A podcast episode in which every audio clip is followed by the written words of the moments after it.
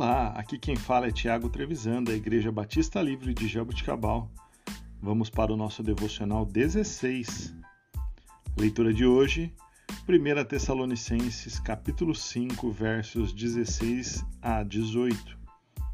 Lemos assim: Alegrem-se no Senhor, orem continuamente, deem graças a Deus em todas as circunstâncias pois esta é a vontade de Deus para vocês em Cristo Jesus.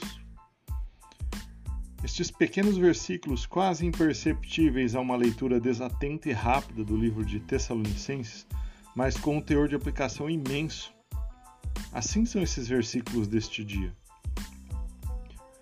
Temos nestes versículos uma série de ordens que por momento parecem estar desconectas, mas que indica a base de viver do cristão.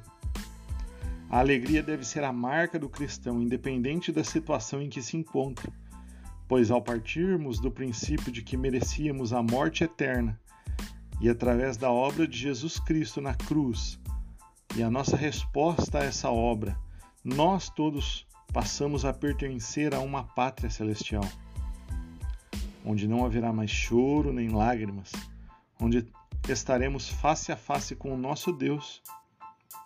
Esse é o maior motivo da nossa alegria. Ou seja, a nossa alegria tem a ver com a nossa experiência de salvação e a nossa experiência em Deus.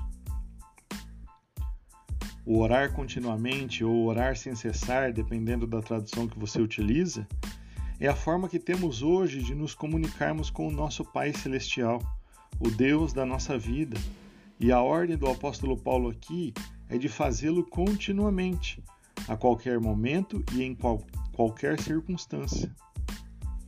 Deus quer que seu povo, enquanto estiver aqui na terra, tenham essas marcas.